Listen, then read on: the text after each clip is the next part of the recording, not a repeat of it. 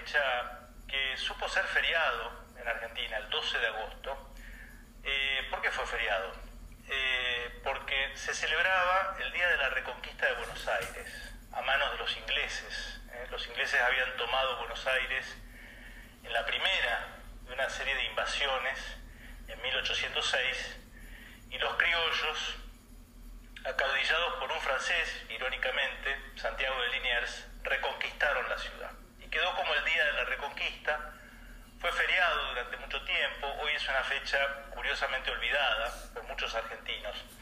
Y se me ocurrió, por eso el título de esta charla de mates con historia de hoy es la obsesión británica por el Río de la Plata. ¿Por qué? Porque mucha gente me dice, pero Pablo, ¿no será como medio obsesivo esto de pretender los argentinos eh, buscar siempre el culpable de nuestros fracasos afuera?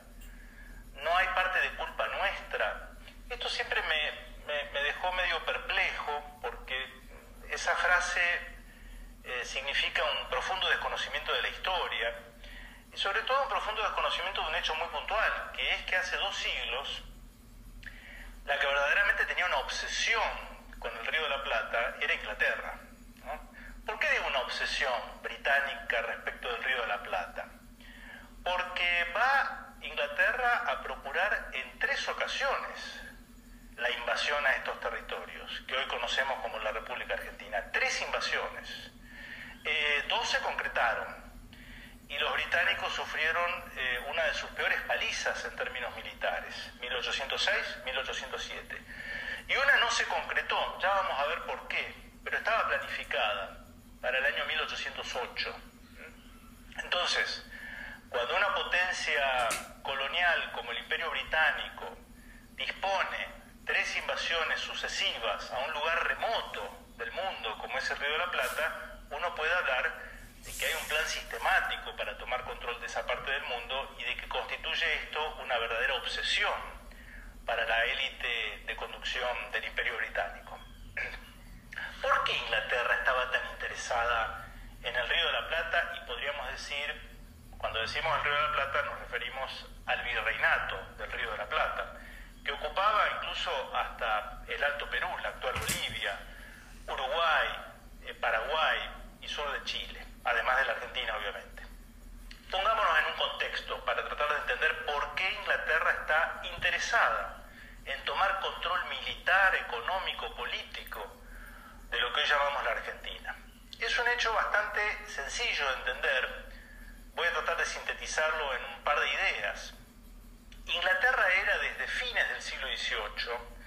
la principal potencia industrial del mundo.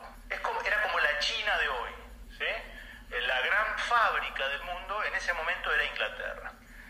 Ah, Inglaterra era consciente de que ese proceso de industrialización le otorgaba un gran poder, un gran poder, y que el poder no pasaba solo por el poder bélico, militar, armamentístico, armada, lo cual ayuda ciertamente, sino que pasaba por ser el primer y único e indiscutido país industrial del mundo. Ahora bien, ese poder que venía para Inglaterra por su sistema económico, que ya era netamente industrial, se reposaba, digamos, descansaba para su éxito en dos variables muy importantes. Una era la abundancia de materia prima barata, o sea, ellos carecían de recursos naturales para industrializarlos y manufacturarlos. ¿Y de dónde los obtenían? De sus colonias. Eh, la principal de las colonias británicas, que eran lo que hoy llamamos Estados Unidos de Norteamérica, habían obtenido a partir de 1776, la famosa guerra revolucionaria, como le llaman los norteamericanos, su independencia del Reino Unido. Y cuando esto se concreta, Inglaterra advierte una primer señal de alarma, que su élite de dirigencia política entiende que es un peligro, que es que esas materias primas que llegaban a las fábricas inglesas para su proceso de conversión en productos industriales ya no van a venir. Tenía otras colonias Inglaterra, de las cuales proveerse de esas materias primas, pero eran muy distantes y una cuestión de fletes hacía inviable económicamente traer esos productos que antes traían de Estados Unidos, que bastaba con cruzar el Atlántico, traerlos de Australia, de Nueva Zelanda, de Sudáfrica, de la India. Y entonces el primer elemento es que Inglaterra carece de las materias primas baratas y abundantes con que contaba hacia fines del siglo XVIII. El segundo gran elemento sobre el cual reposaba el poder británico era tener mercados donde colocar sus productos industriales. Es decir, el mercado interno británico ya estaba saturado de los productos británicos y por tanto Inglaterra necesitaba con urgencia colocar esos productos en otros países. Esos mercados compradores de los productos británicos habían sido los mercados europeos, pero apareció en escena un personaje que va a poner en jaque el poder británico, que se llama Napoleón Bonaparte. Napoleón Bonaparte extiende las fronteras de Francia, va conquistando toda la Europa continental y allá por 1804 establece, no, pudiendo tomar posesión de Inglaterra, Inglaterra se, se pertrechaba, digamos, en su condición de insularidad, lo que Napoleón sí dispone es un golpe maestro, que es donde le afecta más a los británicos, que es declarar el bloqueo continental de los puertos. Es decir, Inglaterra tiene una flota donde transportar sus productos, pero nota o ve que de un día para el otro todos los puertos europeos se cierran a las naves de bandera británica, a excepción de Portugal. Ya vamos a ver la situación de Portugal en otro momento.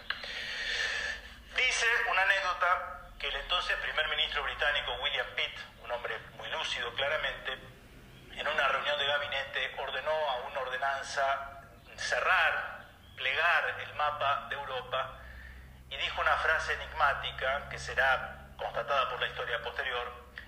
Eh, al cerrar el mapa de Europa, al plegar el mapa de Europa, William Pitt habría expresado no lo vamos a necesitar por 10 años. ¿eh? Pero al mismo tiempo que plegaba el mapa de Europa, desplegaba un planiferio y aparece allí la América española la América española. Era claro que el imperio español estaba en decadencia, que era incapaz de defender sus colonias del otro lado del Atlántico. Y es allí donde Inglaterra planifica, esto ya está documentado, no fue una aventura de un almirante loco a bordo de un barco, planifica una invasión al Río de la Plata, no tanto por un objetivo militar estratégico, sino por un objetivo económico.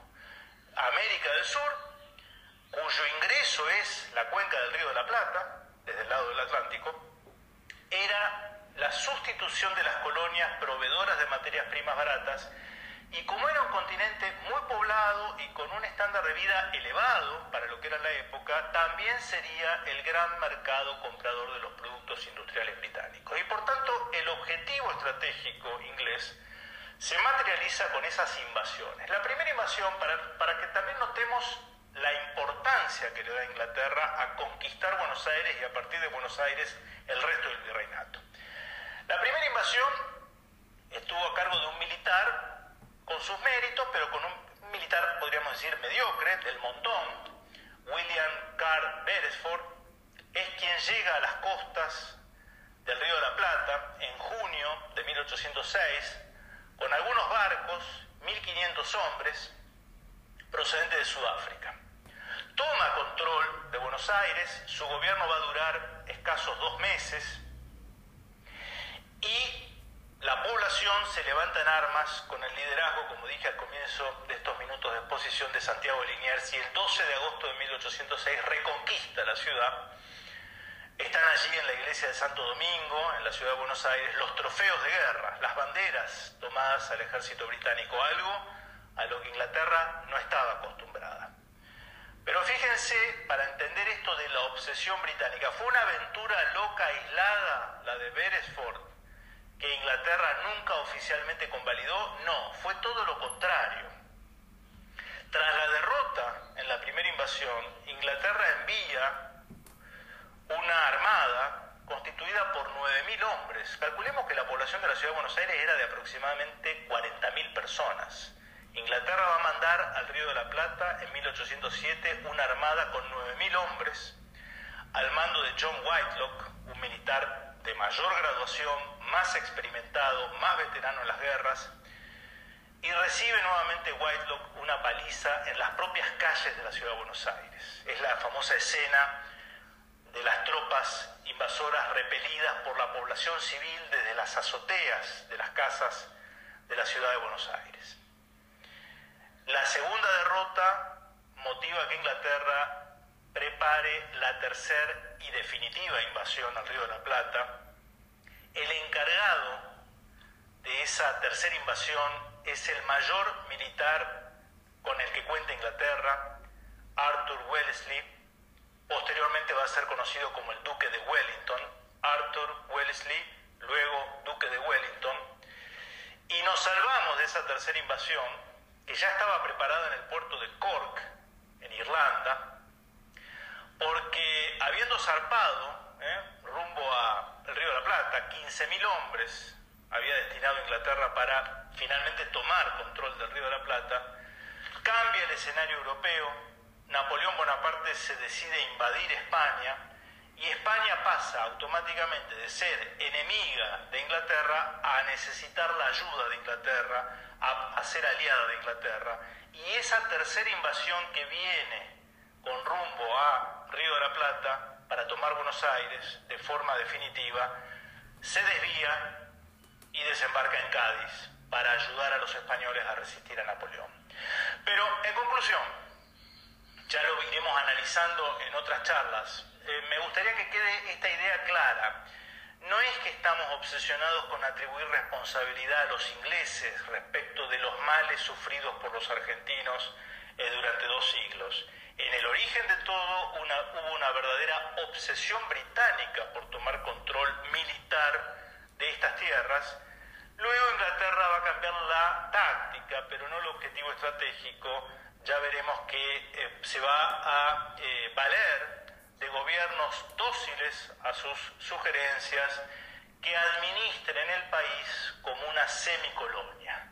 No ya la bandera británica ondeando en el fuerte de Buenos Aires, tendremos bandera, tendremos himno, tendremos ejército, pero la economía pasará a estar paulatinamente en control de los intereses de la City de Londres. Espero que les haya interesado, lo vamos a seguir profundizando. Gracias.